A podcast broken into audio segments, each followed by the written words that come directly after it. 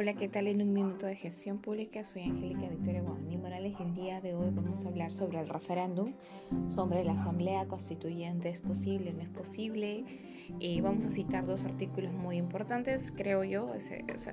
si yo quiero explicar ese tema, lo más fácil y lo más lógico es que te cite el artículo, pues el 206, que habla sobre la reforma constitucional.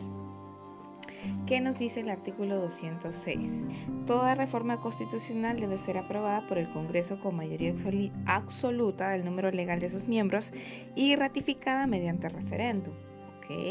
¿Puede omitirse el referéndum? Sí se puede dar. Sí se puede omitir. ¿Cuándo? Cuando el acuerdo del Congreso se obtiene en dos legislaturas ordinarias sucesivas con una votación favorable en cada caso superior a los dos tercios del número legal de congresistas. Quiere decir que si tengo 130 eh, congresistas, tengo que tener dos legislaturas eh, ordinarias y consecutivas con un número de voto de 87, ¿verdad? Ahora, la ley de reforma constitucional no puede ser observada por el presidente de la República. La iniciativa de reforma constitucional corresponde al presidente de la República con aprobación del Consejo de Ministros, a, los congresistas y un número de ciudadanos equivalentes al cero, número, al cero, 0%, pues en la población electoral con firmas aprobadas por la autoridad electoral. Entendimos esta parte, ahorita lo vamos a explicar. El otro artículo que sí o sí también se tiene que dar lectura es el artículo 32 que habla sobre el referéndum. ¿Qué, es el referéndum? Simplemente cuando hablamos del referéndum, el artículo 206 ha hablado sobre la reforma constitucional. ¿Se puede dar? Sí. El artículo 32 va a hablar sobre el referéndum. El referéndum es, por ejemplo, es que se puede modificar la constitución y te manifiesta dentro de los numerales, por ejemplo, total o parcial. Pues en el numeral 1 establece que puede ser total o parcial. La aprobación, ¿qué se pueden someter a referéndum? O sea, ¿qué se pueden someter a, a por ejemplo, a una modificación? Eh, la aprobación de normas con rango de ley, las ordenanzas municipales y las materias relativas al proceso de descentralización. ¿Qué es lo que no puede someterse a referéndum? Creo que está muy bien hecho esto. Es la supremacía, la supresión o la disminución de los derechos fundamentales, totalmente, ni las normas de carácter tributario, ni presupuestal, ni tratados internacionales en vigor. Ahora, en este caso, entonces ya entendemos prácticamente cuando hablamos nosotros, por ejemplo, la Asamblea Constituyente, mm, por ejemplo, nosotros dentro del Estado peruano manejamos un sistema rígido. ¿Qué quiere decir eso? ¿Qué es rígido? O sea, nuestra constitución es rígida. Quiere decir que puede ser modificada, pero no es fácil. Justamente esa es la característica de las rígidas, ¿no? Tiene un proceso por el cual tú puedes modificar la constitución, ya sea total o parcial, pero va a ser complicado, o sea, te la pone difícil, es como cualquier un juego que ustedes quieren jugar, o sea, para matar al villano, o bueno, no. Eh, por ejemplo, es como si uno no se va a suicidar, pues no, por lógico, entonces dentro de la constitución no vamos a encontrar, si ustedes me preguntan, ¿encontramos asamblea constituyente de manera literal dentro de la constitución? No lo vamos a encontrar. ¿Qué es lo que encontramos? Según el artículo 206, encontramos que se puede llevar a cabo una reforma dentro de la Constitución, ya sea total o parcial, como está, acorde a, lo que manifiesta el referéndum, ¿no? Se puede hacer una reforma total o parcial, que quiere decir que se puede consultar a la gente si está de acuerdo con hacer una reforma total o parcial, sí. O sea, por ejemplo, 206. ¿Cuándo yo puedo hacer una modificación dentro de la Constitución? Entonces, te, da dos supuestos y dos escenarios. El primer escenario es que obtengas 66 votos más uno. ¿Por qué? Porque la literatura te dice, toda reforma constitucional debe ser aprobada por el Congreso con mayoría absoluta, del número legal de sus miembros y ratificada mediante referéndum. Ah, ¿Cuántos congresistas tenemos? 130. Entonces, entonces 66 votos más uno me permite a mí que pueda ser ratificada por medio de un referéndum. O sea, le voy a preguntar a la gente si está de acuerdo o no con la modificación de esta constitución. Listo, 66 más 1. ¿Hay otro supuesto en el cual yo puedo hacer este, esta consulta para llevar a cabo esta modificación dentro del artículo 206? Sí. Es cuando yo tengo, por ejemplo, 87 votos ¿Por qué? Porque la literatura te dice, o sea, tienes que tener dos tercios superiores legales del número de congresistas. Si hablamos de 130, ese número sería 87. Pero también te dice, te condiciona, ok, ya 87, pero en dos legislaturas ordinarias y consecutivas. En esta legislatura tengo 87. Ahora, tengo 87. Si quiero, lo puedo someter yo a referendo, pero ya no quiero. Entonces me tengo que esperar a hacerlo en otra legislatura y someterlo al voto. Ahora, es así como se puede modificar la constitución. Ahora, eh, el otro escenario que podríamos plantear, ya. ¿Se da así nada más? No. Tiene que haber, por ejemplo, una iniciativa, o sea, puede una propuesta. Eh, por ejemplo, esta propuesta, ¿quién? O sea, por ejemplo, yo, Angélica Victoria Guaní Morales, quiero que se modifique la constitución. ¿Puede darse este escenario? Bueno, el artículo 206 te establece en qué caso se puede dar este escenario. A ver, ¿quién, ¿a petición de quién se puede dar este, este supuesto? A petición del presidente de la República, a petición de los congresistas, o a petición también del 0.3% de la población electoral. O sea, quiere decir que no solo yo, tendríamos que ser el 0.3% de todos los peruanos eh, que, por ejemplo, son ciudadanos inscritos en RENIEG y con mayoría de votos, ¿no? O sea, que pueden votar, pueden ejercer eh, su derecho al voto. Ahora, eh, hay una iniciativa de reforma constitucional a petición de estos, podríamos decir, de estos tres sujetos que la norma permite. Ahora, en una primera legislatura ordinaria también existe el otro supuesto, se somete a votación, ¿verdad? Ya sabemos que hay un supuesto, se somete a votación y yo obtengo 66 votos, más uno. Entonces, ahora, ¿qué corresponde? Pues puedo someterlo a referéndum. ¿Para qué? Para hacer una ratificación, o sea, para ratificar si la gente quiere o no quiere que se dé la reforma. Si la, si la gente no quiere que se dé la reforma, queda allí si no proseguimos con la reforma. El otro supuesto es que yo obtenga, por ejemplo, 87 votos en dos legislaturas eh, ordinarias y consecutivas, ¿verdad? Mi primera legislatura tengo 87, me espero a que se dé la segunda legislatura eh, y si se da la aprobación se hace la reforma. Ahora, el otro supuesto es que yo en mi primera legislatura tengo 87, ¿verdad? Ahora, ¿es mayor a 66 votos más uno? Sí. Entonces, tengo el supuesto de que lo voy a someter yo ahorita este, a votación. Ya, eh, no tengo 87, pero si se dieron cuenta, en mi primera legislatura tuve 87. Entonces, ¿puedo someterlo yo a referendo? Sí. Eso quedó claro. El otro supuesto es que no llegue ni siquiera los 66 votos, entonces no hay reforma, no hay nada que discutir porque eh, no hemos llegado ni siquiera al mínimo que se, solicita dentro de la Constitución, tipificado dentro del artículo 206.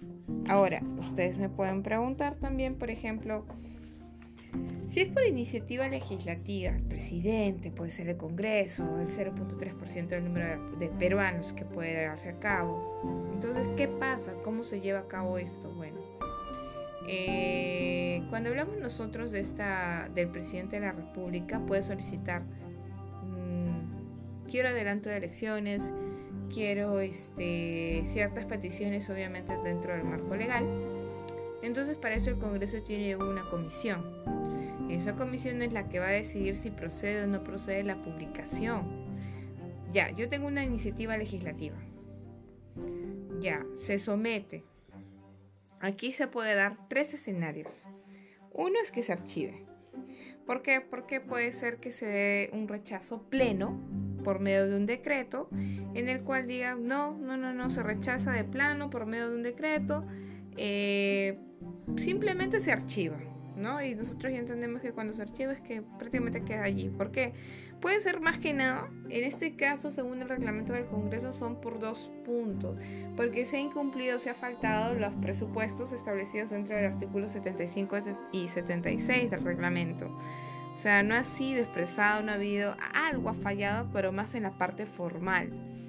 Ahora, se puede dar también el otro escenario en que se puede recomendar la aprobación o no se puede recomendar esta aprobación por medio de un dictamen. Me explico, o sea, por ejemplo, el dictamen eh, me permite a mí saber, ok, ya, se te puede aprobar tu proyecto, tu iniciativa legislativa, acá, listo. Pero sabes que hay algunos puntos que puedes modificar, es, ya, listo. Otro es que te diga, no, sabes que no se te va a aprobar eh, porque, pero te, te, da una recomendación de no aprobar. O sea, la palabra recomendación hay que ponerla en mayúscula acá. No es que no se te va a aprobar, no. Recomendamos la no aprobación. Recomendamos, porque por medio de un dictamen tú no puedes rechazar y decir no. Antes de ese no hay que poner un recomiendo que no se apruebe por X motivos, por X motivos.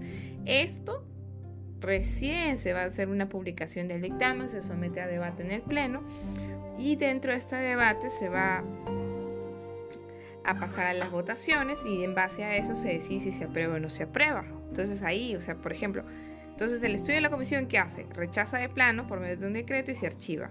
O puede recomendar que se apruebe o puede recomendar que no se apruebe no hay, o sea, el estudio de comisión no tiene esta competencia de rechazarlo así de manera directa, no, tiene que hacer la publicación del dictamen en el cual dice si se apruebe, recomendamos, perdón, que si se apruebe, nos recomendamos que no se apruebe, pasa en debate al pleno, después esta se somete a votación, se puede dar la aprobación, entonces cuando algo ya se, se aprueba, pues empieza la promulgación, pues no empieza a entrar en vigencia esto.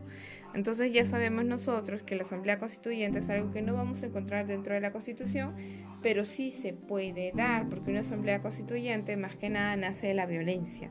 Entonces es como que un grito de esperanza eh, dentro de un caos. Por ejemplo, si ahorita estamos ahorita en lo que vivimos ahora, que estamos 24 de enero del 2023, nace, por ejemplo, como una solución pacífica ante un problema violento como el que estamos vivimos, puede ser ante un golpe de Estado, entonces, dentro de este escenario nosotros podemos decir que necesitamos una asamblea constituyente en el cual se procede eh, a modificar la constitución, pero ahí también hay puntos muy importantes en los cuales no se puede tocar dentro de la modificación de constitución, por ejemplo, los derechos fundamentales no se, no se pueden tocar, o sea, ¿por qué? Porque lo estamos haciendo por medio de la de los artículos 32 y por medio del artículo 206.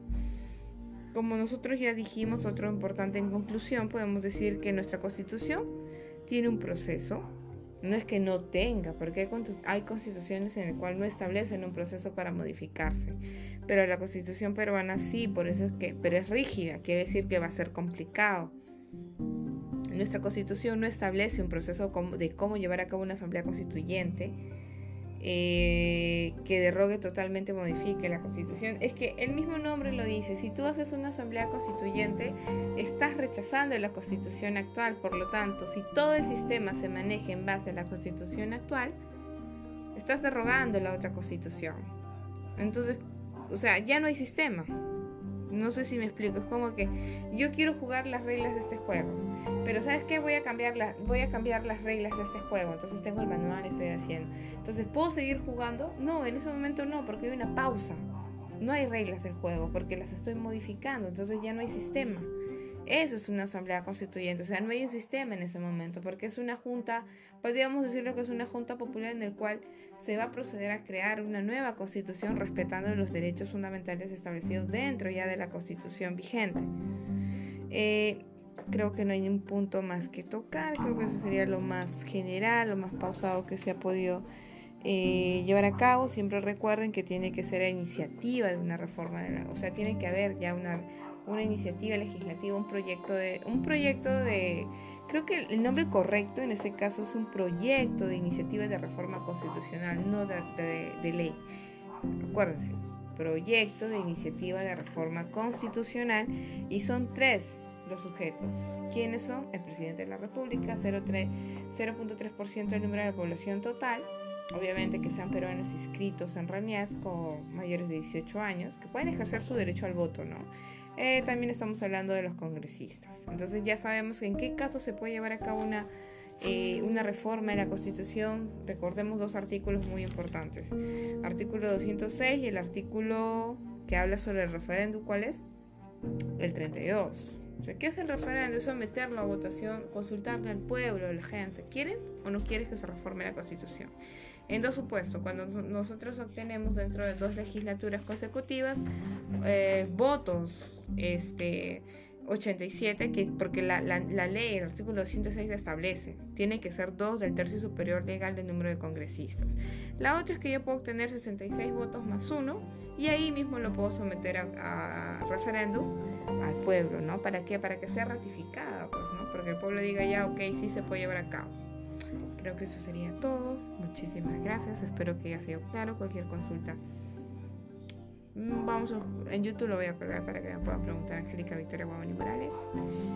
Eh, si hay un tema más que les gustaría que toque, no quiero hacer comentarios políticos, pero vamos a hacer uno que creo que va a ser sobre ah, la detención en San Marcos. Si podríamos examinar la casuística, fue se respetó, bueno, vamos a hacerlos, me parece muy interesante porque a pesar de que estamos en estado de emergencia, no todos los derechos fundamentales deben ser vulnerados, ¿no? Obviamente que en un estado de emergencia se, se vulneran ciertos derechos, ¿por qué? Porque hay un sustento, pero mmm, lo que pasa en Marcos, mmm, lo vamos, a, vamos a hacer un video de esto, perdón, un audio de esto. Gracias.